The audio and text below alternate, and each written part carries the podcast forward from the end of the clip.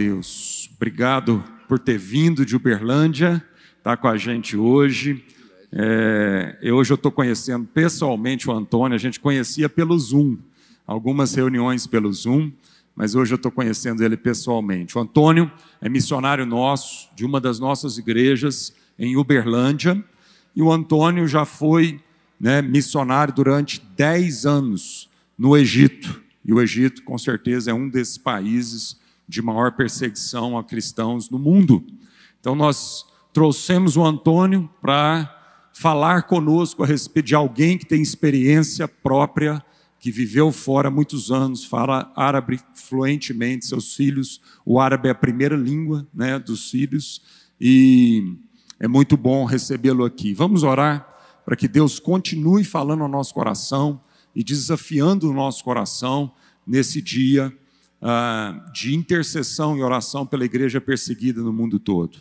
Senhor, muito obrigado pela disposição do Antônio, Senhor, de nos abençoar nesse final de semana, de vir ele e a sua esposa, Senhor, estarem conosco, para que ele possa, de alguma forma, ser usado poderosamente pelo Senhor nesse momento, para nos inspirar, para nos desafiar, para, Senhor, abalar na nossa vida coisas que ainda precisam ser abaladas coisas que estão às vezes sedimentadas, cauterizadas e que nada tem a ver com o teu reino e que muitas vezes embaraça nossos pés, nos traz um peso desnecessário na caminhada cristã, na peregrinação cristã nessa vida em nome de Jesus. Amém.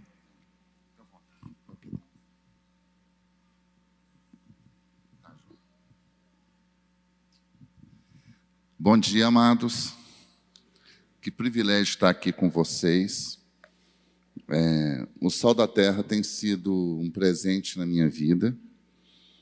Eu vivi dez anos no Oriente Médio, fui enviado pela Igreja Assembleia de Deus de Uberlândia, a quem eu tenho uma dívida de amor e de gratidão impagável e servi ali 22 anos como pastor, como hebreiro integral. E quando eu voltei do, do campo, eu voltei um pouco deslocado, né? E é um pouco difícil a adaptação porque as pessoas esperam ver quem eles enviaram e quem eles enviaram não existe mais, né? Quem volta é uma outra pessoa. E depois de três anos de tentativa, eu fui abençoado pela minha liderança para estar reunindo com os irmãos do Sol da Terra Sem Fronteiras. E tem sido um resgate para a minha vida, porque lá a gente é poucas pessoas, então a gente não precisa de estrutura. A igreja basicamente se reúne ao redor de uma mesa, né? E isso tem resgatado um pouco da minha vida que eu tinha no campo. A igreja que nasceu no Oriente Médio, através da nossa família, ela nasceu e vive até hoje ao redor de uma mesa. Ah, os nossos cultos são no café da manhã, no almoço, da tarde, no lanche, né? É aquela coisa muito doméstica, né, que é que a gente chama de PG, é, onde a igreja vive e cresce. É, eu quero ler alguns textos com vocês, para a gente aproveitar o tempo, e aí em seguida eu vou falar da minha vida, da minha família. Por favor, carta aos Romanos, capítulo de número 8, nós vamos ler do 32 ao 39. Tá? Romanos 8, verso 32 diz assim: Aquele que não poupou seu próprio filho, antes, por todos nós, o entregou. Porventura não nos dará graciosamente com ele todas as coisas? Quem intentará acusação contra os eleitos de Deus? É Deus quem os justifica. Quem os condenará é Cristo Jesus, quem morreu, ou antes, quem ressuscitou o qual está à direita de Deus e também intercede por nós. Quem nos separará do amor de Cristo? Será a tribulação, a angústia, perseguição, fome, ou nudez, ou perigo, ou espada? Como está escrito, por amor de ti somos entregues à morte o dia todo. Fomos considerados como ovelhas para o matadouro. Em todas as coisas, porém, somos mais do que vencedores por meio daquele que nos amou. Porque eu estou bem certo de que nem a morte, nem a vida, nem os anjos, nem os principados, nem as coisas do presente, nem do porvir, nem os poderes, nem altura, nem profundidade, nem qualquer outra criatura poderá separar-nos do amor de Deus, que está em Cristo Jesus, nosso Senhor. Eu quero ler também Mateus capítulo 5. Só um verso, verso de número 10. Bem-aventurados os perseguidos por causa da justiça, porque deles é o reino dos céus. E ainda aqui em Mateus, no capítulo 13, e verso de número 20. É a parábola do semeador, né? diz assim: O que foi semeado em solo rochoso, esse é o que ouve a palavra e a recebe logo com alegria. Mas não tem raiz em si mesmo, sendo antes de pouca duração, e em chegando a angústia, a perseguição por causa da palavra, logo se escandaliza ou se afasta. É só esses textos que eu quero ler com vocês, amados. E eu quero pedir ao pessoal lá da mesa só mostrar a foto da minha família, que eu quero apresentar para vocês o meu orgulho. Essa é a minha família, a nossa última foto que a gente tirou junto no, no Oriente Médio. É, minha esposa aqui à esquerda, Graziella. Entre eu e ela, o João Lucas, meu caçula, que tem hoje 22 anos. À minha esquerda, o Antônio Felipe, que hoje tem 24 anos. E a Ana Angélica, minha filha mais velha, com 26. Eles chegaram no Oriente Médio com 11, 9 e 7 anos. Ali cresceram. Ali vivemos os 10 melhores anos da nossa vida. Incomparavelmente com qualquer outro momento da nossa história. E é sobre essa felicidade que eu quero com, compartilhar com vocês, porque às vezes a gente pensa, você viveu num país onde não há a liberdade que nós temos, então que tristeza, que angústia, né? Não houve angústia, gente. As angústias, como Paulo diz, talvez possam, podem durar um momento, mas a recompensa que o Senhor dá para a nossa alma, pelo nosso coração, quando a gente se propõe a ser obediente, ela excede qualquer sentimento momentâneo de tristeza, ao ponto de você jamais se lembrar que eles aconteceram. Eu tenho muita dificuldade, eu falava isso com Marcos, eu tenho muita dificuldade com um missionário que vai na igreja contar as desgraças dele, né? E eu não tenho desgraça para contar, não, gente, eu só tenho benção. É, eu tenho um amigo que é missionário no Nepal e aqui de Goiânia, o Silvio. Ele fala assim: Antônio, é, ser missionário é muito cool, né? muito legal. Porque a gente experimenta as misericórdias e a dependência do Senhor, e é um estilo de vida tão gostoso que a gente não quer sair dele. Talvez seja isso o choque que a gente tem quando a gente volta para a nossa estrutura religiosa na nossa casa. Na, a que a gente chama a nossa home church, né? a nosso, o nosso lar de igreja, e a gente descobre que, na verdade, o que a gente chama de liberdade são quase que amarras para a nossa vida. Porque é tudo tão organizado, é tudo tão bonito, que sobra pouco espaço para a dependência de Deus. Né? É tudo tão né, pronto, tudo ao alcance. E isso muitas vezes empobrece o nosso relacionamento. Então, hoje nós oramos pela igreja perseguida E eu quero desafiar você a partir de hoje fazer uma oração diferente.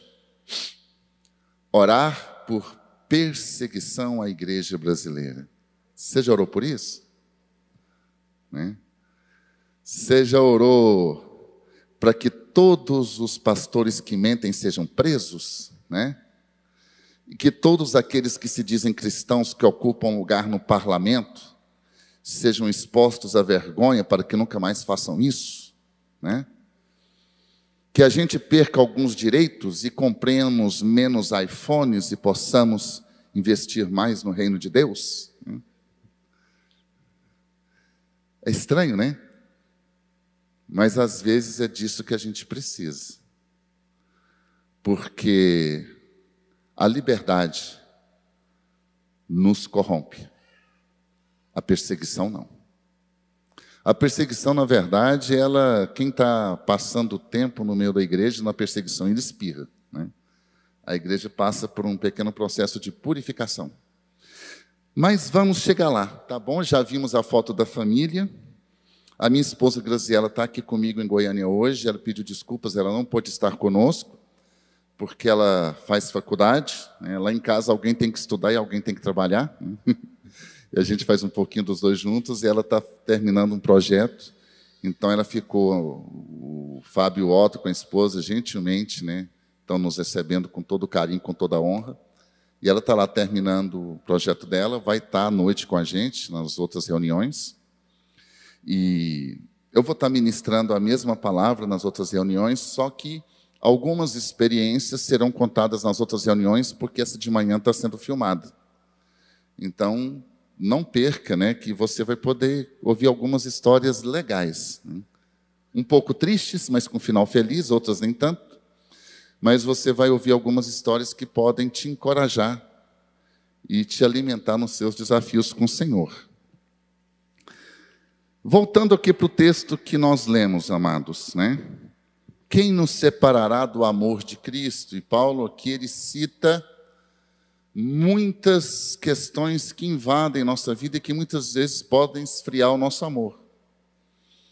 E nós lemos aqui em Mateus na parábola do semeador que muitas vezes essa perseguição ela faz com que a raiz não se firme, ou se aquela raiz que não tem profundidade, ela não produza fruto. E em Mateus 5, nós lemos que bem-aventurados ou abençoados ou felizes devemos ser quando formos perseguidos por causa da justiça. E não é a nossa justiça, é a justiça de Deus. Por exemplo, no vídeo da Portas Abertas, nós vimos um vídeo que viralizou no Brasil dos aviões tentando decolar e aquele monte de gente de pendurado, né? E se eu disser para vocês que ninguém naquele vídeo era cristão? Aquilo não era perseguição da igreja, aquilo eram muçulmanos fugindo do Talibã. Os cristãos estavam escondidos nas suas casas, sem pôr a cara para fora, orando e pedindo um jeito de fugir do país, porque sabiam que morreriam. E existem dois tipos de perseguição, principalmente quando a gente fala do mundo islâmico, que é a perseguição do Estado e a perseguição da sociedade ou da família. E normalmente nos países onde o Estado é totalmente fechado para a fé cristã, normalmente o povo é aberto. E nos países islâmicos onde o Estado é mais aberto, o povo é fechado. Eu vivi num país que é aberto, todo mundo pode ir para lá como turista.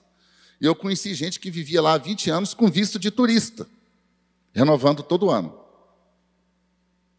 Todo mundo podia entrar e sair, mas o povo era fechado. O povo tinha orgulho da sua fé.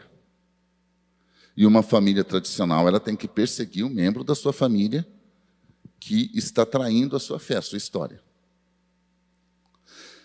São lados de uma história, por exemplo, em boa parte dos países islâmicos, você pode ser cristão sem nenhum problema. Você pode ir para uma igreja internacional, para qualquer igreja cristã cultuar, sem nenhum problema. O muçulmano é que não pode fazer isso. Você pode viver sua fé, mas não ouse compartilhar sua fé com quem não é cristão.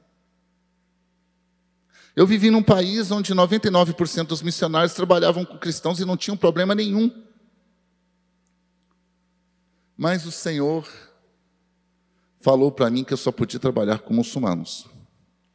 Aí era o problema. Porque eu podia, eu era convidado para ministrar em igrejas no Oriente Médio. Antônio, você fala árabe, você pode pregar lá, né? Eu contei para o meu pastor que eu tenho um amigo brasileiro que é pastor, fala baixo, ninguém pode saber que eu sou pastor. Mas por quê? Porque eu só trabalho com muçulmanos. E os muçulmanos não podiam saber que eu tinha uma identidade ministerial. Todo mundo sabia que eu sou cristão. Todo mundo sabia da minha fé. Mas ninguém imaginava que havia uma igreja, uma comunidade cristã me sustentando para estar ali para compartilhar o evangelho. E isso era extremamente ofensivo. Então é como se houvesse esse corredor e quem está do lado de cá não pode mudar para o lado de lá. E esse é o problema. Então há muitas desinformações na igreja brasileira. Quando eu vinha no Brasil, eu tinha amigos que falavam: Antônio, é verdade que você não pode nem colocar a Bíblia na mala? Não, é mentira. Eu posso colocar a Bíblia sim. Meu carro anda cheio de muçulmanos. Eu já carreguei time de futebol, 17 jovens dentro do meu carro. E meu carro não era uma van, viu, gente? E a minha Bíblia sempre lá, no painel do carro. Eu tinha a Bíblia em inglês e em árabe, sem problema. Eu punha louvor no meu carro. Eu sou cristão, não tem nenhum problema. Eu nunca parei ninguém para falar de Jesus para ele. Sério? Sério. Que missionário é esse? Ora, eu esperava eles me perguntarem. Porque se ele me pergunta, eu tenho que responder. E aí eu só estou respondendo, eu não estou sendo ofensivo. Mas, Antônio, quanto tempo leva para ele perguntar? Três meses, seis meses, um ano. A primeira vida que veio para Jesus, através da minha família, eu cuidei dele sete anos. Durante sete anos, eu estive com ele todas as semanas daqueles sete anos, com exceção de quando eu não estava no país. Mas, Antônio, não faz sentido gastar sete anos com uma vida. Eu falei, na nossa cultura, não. Na nossa cultura, na nossa liberdade, eu quero pregar o Evangelho, porque é muito mais fácil pregar do que vivê-lo. Eu quero falar para uma pessoa que sem Jesus ele vai para o inferno e com Jesus ele tem a vida eterna com Deus. Ah, mas a partir daí, a ficar almoçando com ele toda semana é demais, né, gente? Comer com ele, sentar com ele. Aí eu vou ficar sabendo dos problemas dele. Vou arrumar coceira para minha cabeça. No meu caso, pouco cabelo, né? Imagina. A gente quer ser corpo sem relacionamento. A gente quer um evangelho sem comprometimento. E é isso que a nossa liberdade faz conosco. Hoje, por exemplo, eu tenho amigos falam, Antônio, nós estamos sob perseguição na igreja. Eu falei, querido, não é perseguição. Sabe? A ideologia de gênero está destruindo nossas famílias. Eu falei, querido, está destruindo porque a igreja decidiu declarar guerra ao movimento de LGBT, ao invés de amar os gays e atraí-los para Cristo. A igreja decidiu ir para debate público, achando que vai mudar a vida da família mudando as leis do país. E esqueceu que o seu lugar é nas alturas, onde ela exerce autoridade sobre todo e qualquer principado e potestade. Porque o problema da homossexualidade, queridos, não é a lei. Porque eu vivi no mundo islâmico, onde qualquer gay tem que ser assassinado, de preferência pela família, para mostrar que são justos. E 85% dos homens têm sua primeira experiência com outro homem, não é com mulher. Eu convivi com missionários da América, onde não tem comunismo, e é o país onde essa ideologia mais prospera no mundo. A questão é espiritual, a questão não é política. Nós estamos lutando no terreno do inimigo com as armas dele, e não com as armas que são poderosas em Cristo. E estamos perdendo a batalha porque nós estamos perdendo nossa identidade e não sabemos quem somos. Esse é o nosso desafio.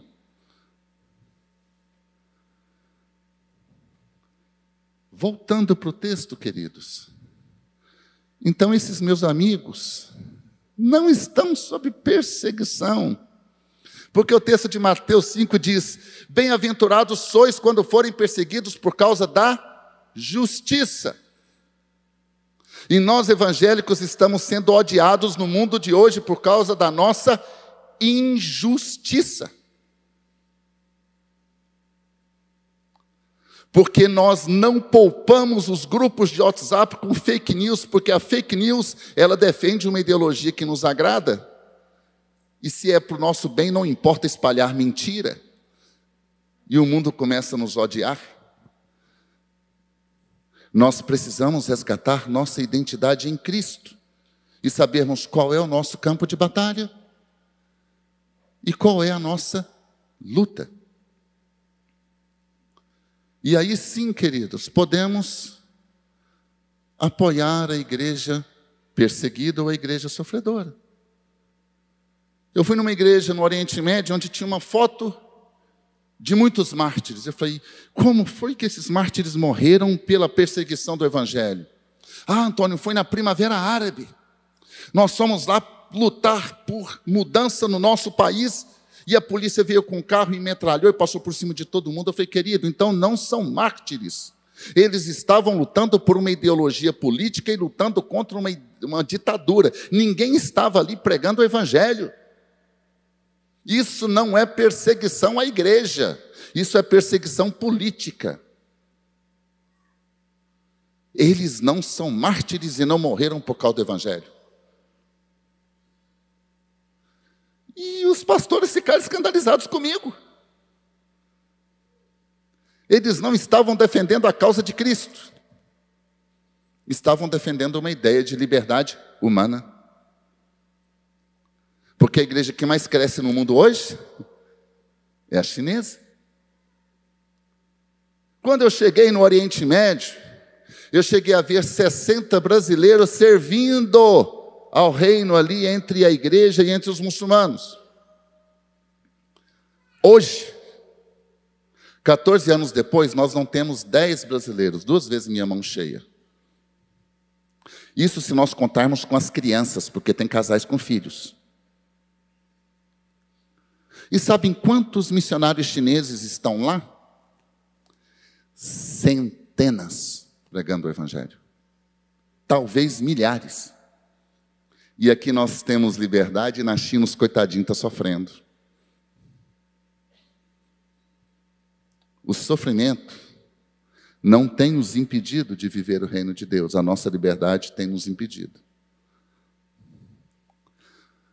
Você seria capaz de orar por uma perseguição verdadeira?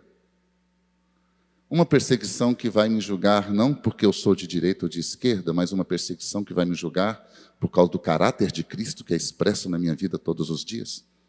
Isso é perseguição. Então hoje tem muita gente clamando dor de igreja perseguida e ela não está sendo perseguida.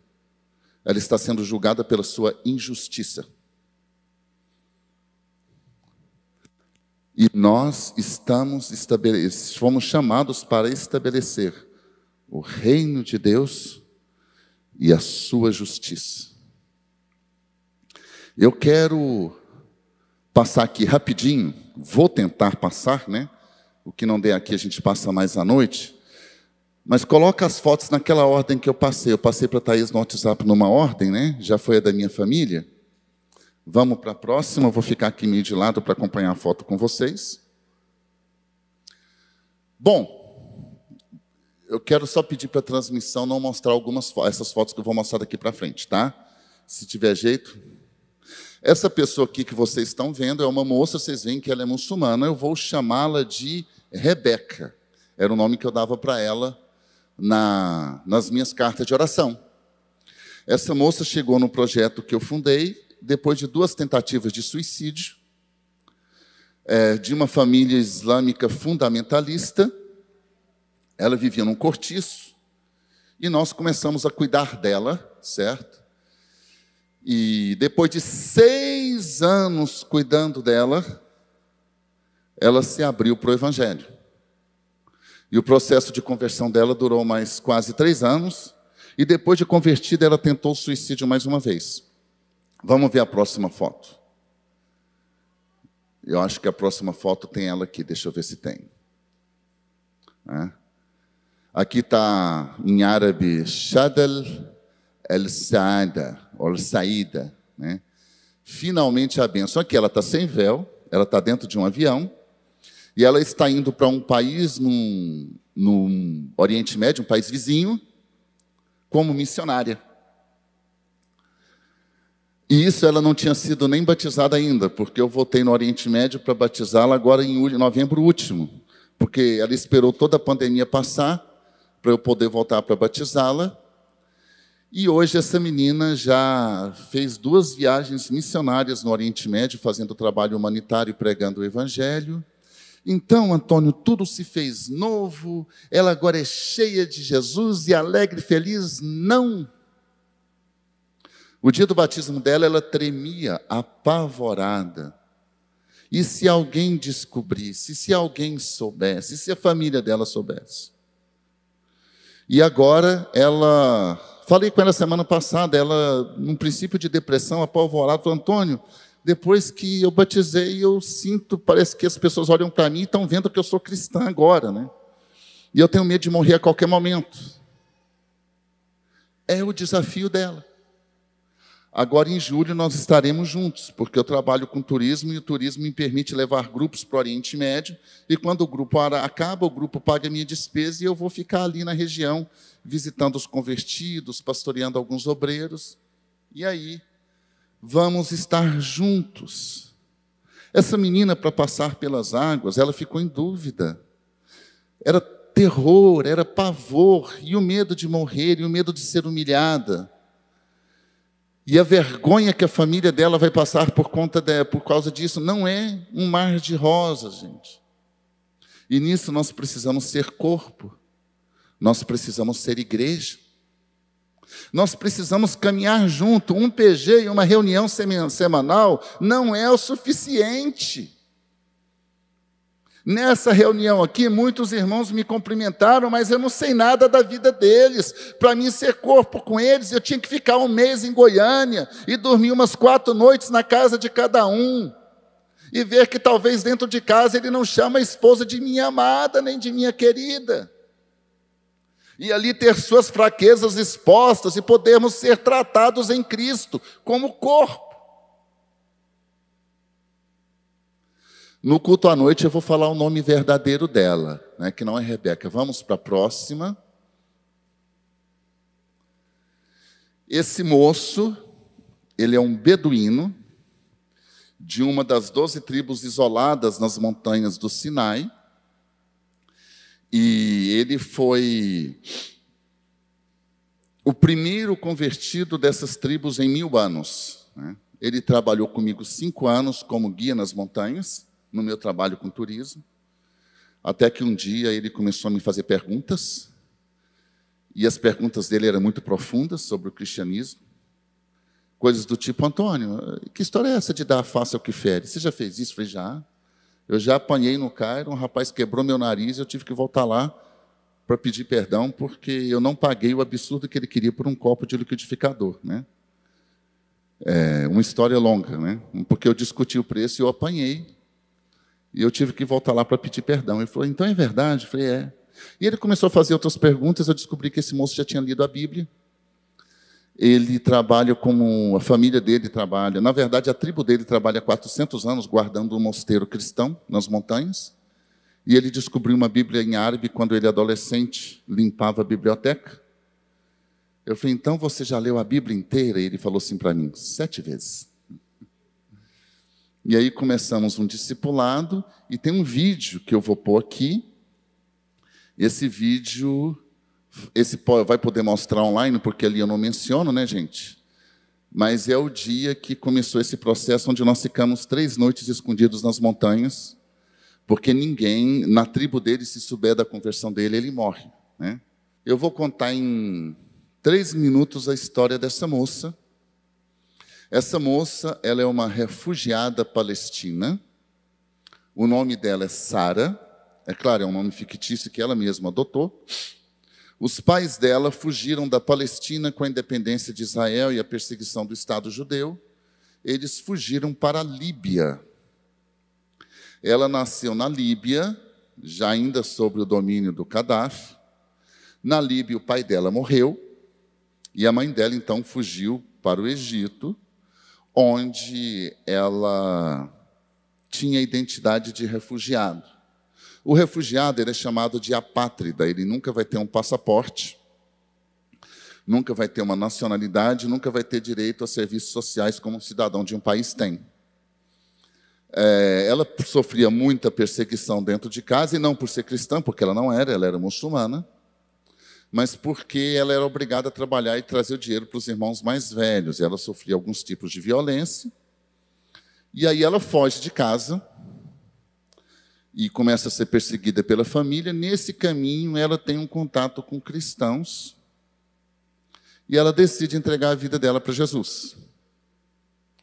Aí ela tira o véu, esconde, muda o nome para Sara, sem mostrar o documento, com o nome verdadeiro, e ela consegue morar num apartamento com algumas estudantes cristãs.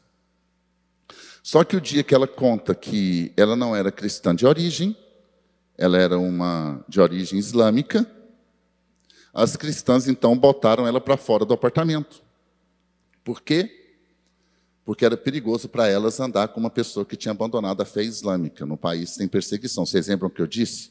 Quem muda de lado está infringindo muita coisa. E aí essa moça não conseguiu lugar para morar. Ela dormiu durante o inverno, que no Cairo chega a ser zero graus, no, no rufo, no, no terraço de um prédio, passando frio, com pneumonia, tudo. E aí um moço cristão socorreu ela ele se apaixonou por ela, mas eles não podiam ter relacionamento, porque no mundo islâmico é proibido uma moça cristã se casar com, perdão, uma moça muçulmana se casar com um cristão. É, o homem muçulmano pode casar com uma cristã, porque a mulher tem que seguir a religião do marido. Então, por isso que a moça não pode casar com quem não é muçulmano.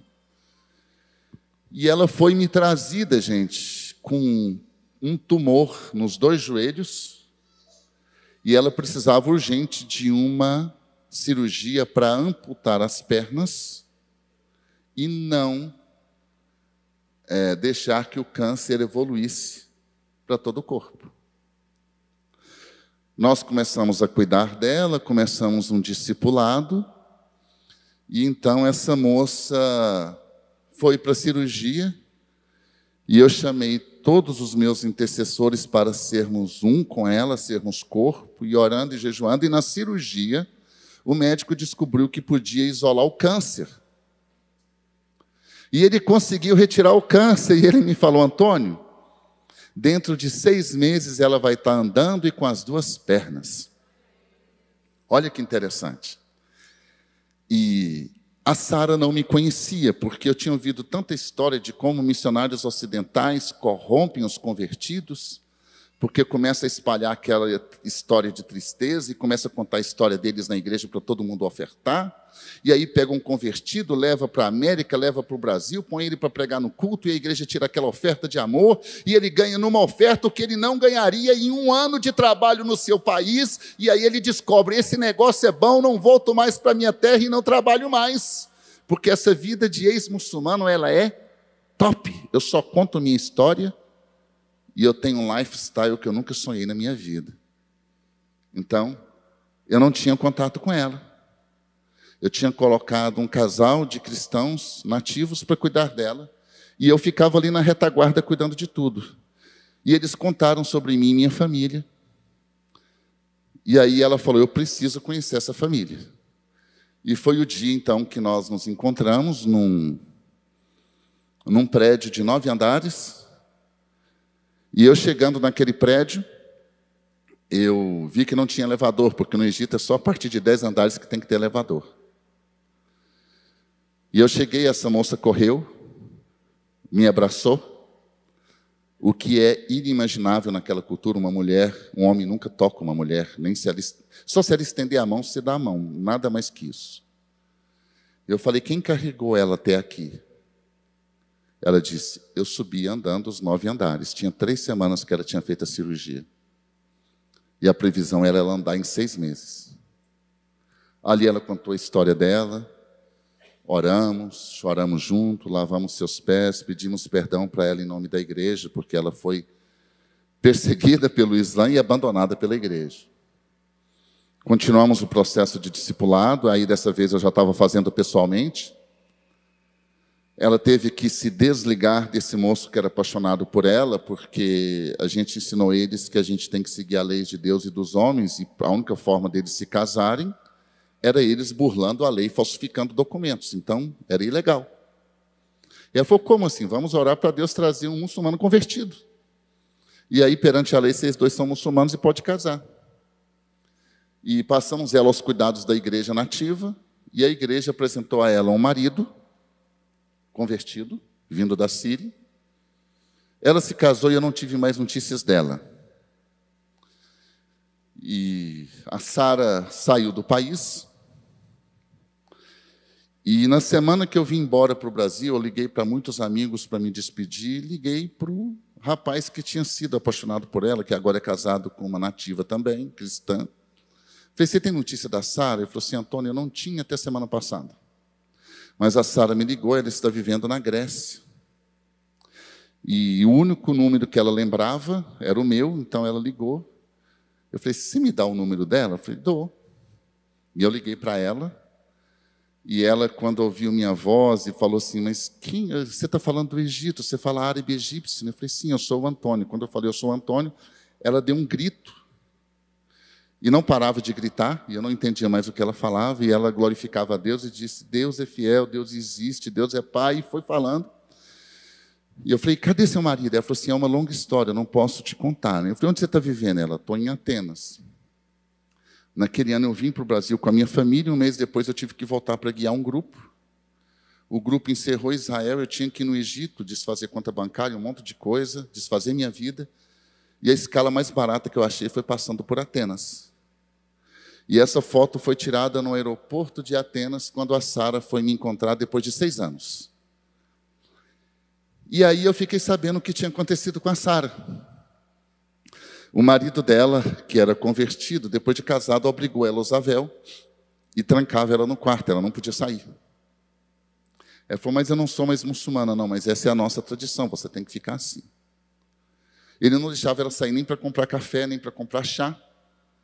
O argumento dele era: os egípcios são muito traiçoeiros, eles abusam muito das mulheres, e você é muito bonita, não, você chama atenção. Então, o dia que eu for embora do Egito, eu deixo você ter liberdade.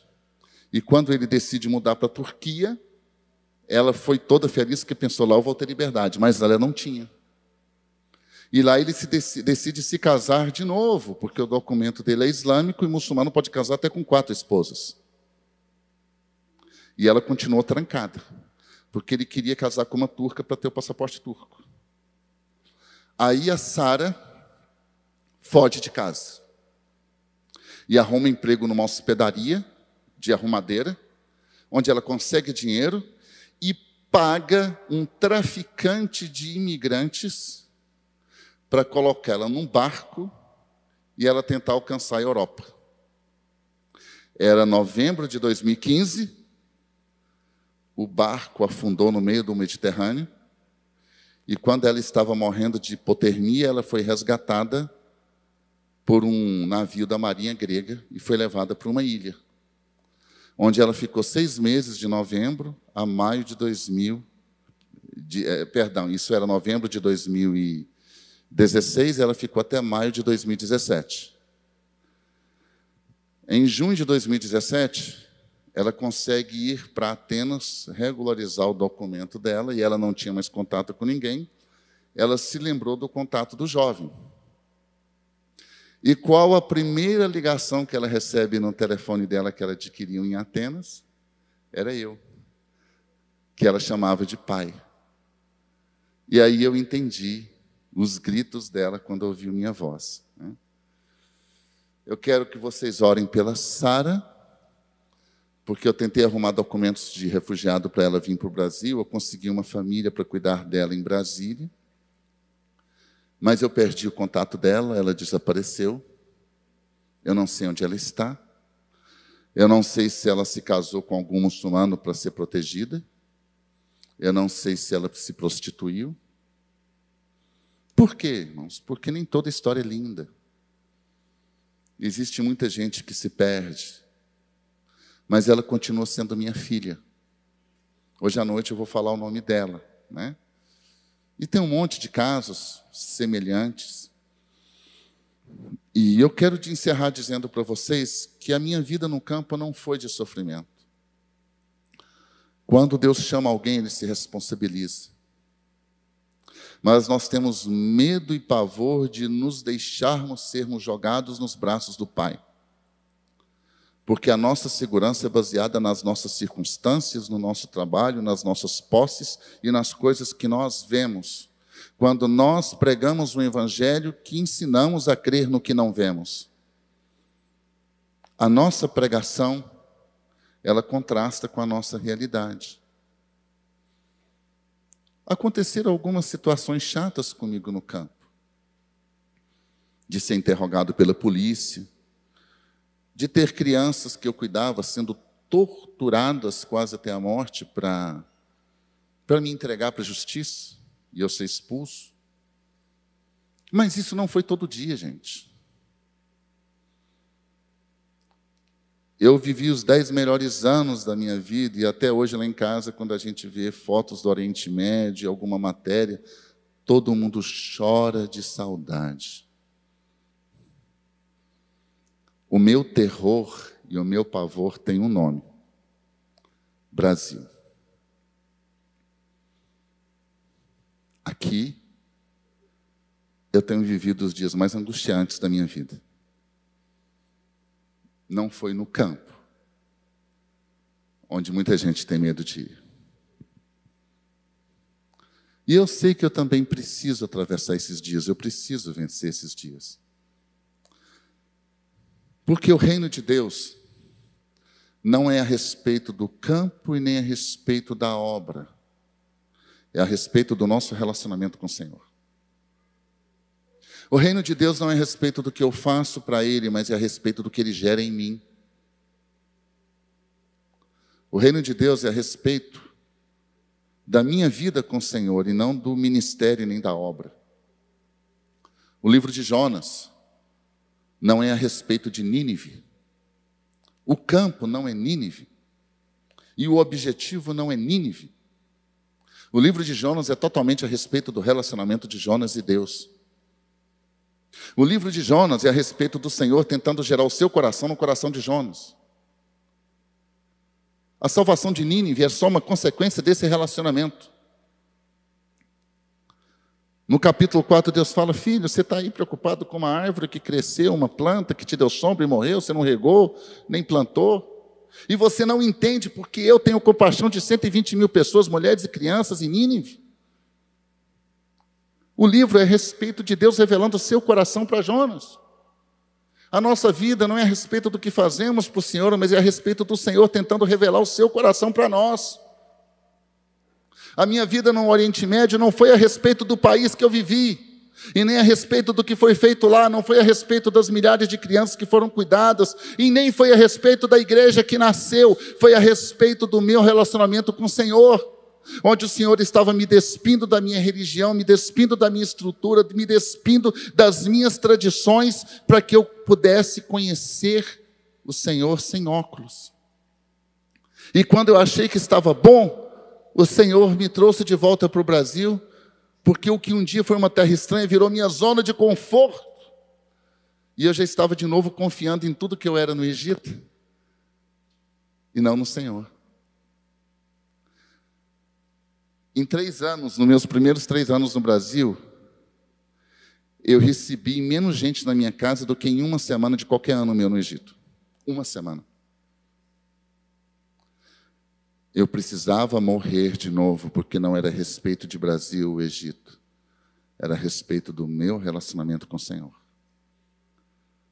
Se o país que você vive não te persegue, fica tranquilo, Jesus vai providenciar uma pedra de tropeço para você e vai te fazer sofrer para você buscar a face dele e não buscar os seus recursos. Eu quero encerrar orando com a igreja. Quero agradecer pelo privilégio que é estar aqui. Eu já ouvi falar muito de vocês, mas agora meus olhos veem. E que o Senhor tenha misericórdia de nós e possa nos fazer corpo e igreja. Amém? Pai bendito, eu te louvo pela tua palavra, eu te louvo pela tua graça, eu te louvo pela tua misericórdia. Te louvo por tanto carinho, por tanta honra, Pai, que eu não sou digno. E eu quero, junto com a tua igreja hoje, Pai, nós queremos te pedir perdão como corpo. Nós queremos te pedir perdão porque nossa vida não é a respeito do nosso sucesso, da nossa conquista, nem do nosso progresso, mas é a respeito do nosso relacionamento com o Senhor. Que o Senhor tire esse cama de nossos olhos, como tirou de Paulo. Que o Senhor nos permita te ver, te sentir.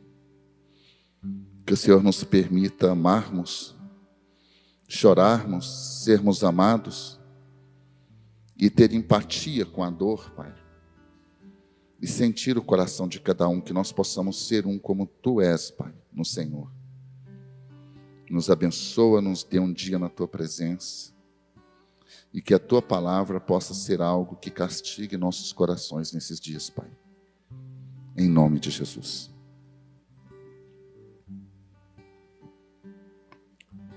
Senhor, nós queremos mesmo responder ao Senhor pelo que o Senhor trouxe para nós essa manhã, Senhor. E a nossa oração, Senhor, é continue falando ao nosso coração. Obrigado pela vida do Antônio. Obrigado pelo que o Senhor falou conosco através da vida dele, Senhor.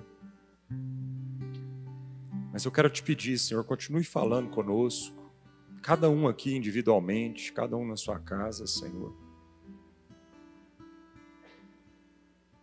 Trabalha no nosso coração, Senhor. Trabalha na igreja brasileira, Senhor. O conforto Senhor tem nos traído. Infelizmente, Senhor, nós não temos sabido lidar com a prosperidade o conforto. A igreja brasileira não soube lidar com a prosperidade. Não, não estamos sabendo, Senhor, lidar com a prosperidade. Nós temos sucumbido, Senhor, diante de tanto conforto, Senhor. Por isso nós oramos, Senhor Cura a igreja brasileira, cura a minha vida, Senhor. Começa em nós. A igreja brasileira somos nós. Sou eu. Começa na minha vida, Senhor. Não nos deixa, Senhor, embriagados com tanto conforto. E ainda ingratos no coração e ainda murmurando e reclamando, Senhor. Volta a igreja, Senhor, nessa nação, ó Pai, para para a originalidade do chamado dela, Senhor. Há três décadas atrás, ó Deus, quatro décadas atrás, o Senhor derramou, fez algo tão lindo nessa nação, do norte a sul, leste a oeste da nossa nação. Essa cidade que aqui nós estamos. Há quatro décadas atrás, o Senhor fez algo tão lindo, tão maravilhoso, Senhor, tão genuíno. E a gente se embriagou. Nós deixamos o orgulho, a vaidade, a soberba tomar conta do nosso coração, Senhor. E hoje é triste, Senhor. Apesar da gente ter praticamente um prédio de igreja em cada esquina dessa cidade, Senhor. A injustiça está só aumentando. A verdade tem vergonha de andar nas ruas de Goiânia, Senhor. A igreja tem se transformado, Senhor, num antro de politicagem, ideologia humana, cobiça. É dinheiro, é dinheiro, é dinheiro, é dinheiro. A igreja, Senhor, nessa cidade já deixou de ser apenas uma questão de pecado, Senhor já se tornou uma questão de crime, de polícia. Sara, Senhor, cura. Cura a igreja, Senhor. Nós temos, Senhor, aqui pedir que esses irmãos desses países perseguidos ore por nós. Ore por nós, clamando a misericórdia do Senhor sobre a nossa vida. Como o Antônio deu testemunho de alguém que já viveu naquelas circunstâncias e hoje está vivendo aqui. E o grande desafio para ele não foi viver lá, foi viver aqui dessa forma.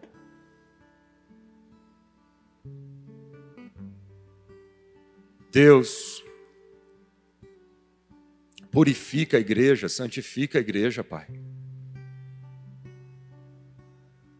Que venha à tona as mentiras e as verdadeiras intenções dos corações dos líderes na igreja do brasileira. Que venha à tona, Senhor, para que pastores e líderes dessa nação parem de enganar e de usar a boa fé das pessoas da nossa nação. Gente lobo em pele de ovelhas, falsos profetas, gente cujo coração não é mais o amor, a motivação já não é mais o amor genuíno a Cristo, ao Evangelho e às ovelhas. Senhor, nos perdoe. Envia mesmo um terremoto, Senhor. Abala, Senhor, tudo aquilo que é abalável no meio da igreja nessa nação para que permaneça aquilo que é genuíno, aquilo que é verdadeiro. Oh Senhor, cura as nossas motivações, cura as intenções do nosso coração, sonda o nosso coração, Senhor, e vê se há algum caminho mal em nosso coração. E sara, Senhor, converte o nosso coração, transforma o nosso coração que haja de novo sal nas fontes de vida, nas fontes do nosso coração, Senhor, purificando aquilo que nos move, nos motiva, em nome de Jesus.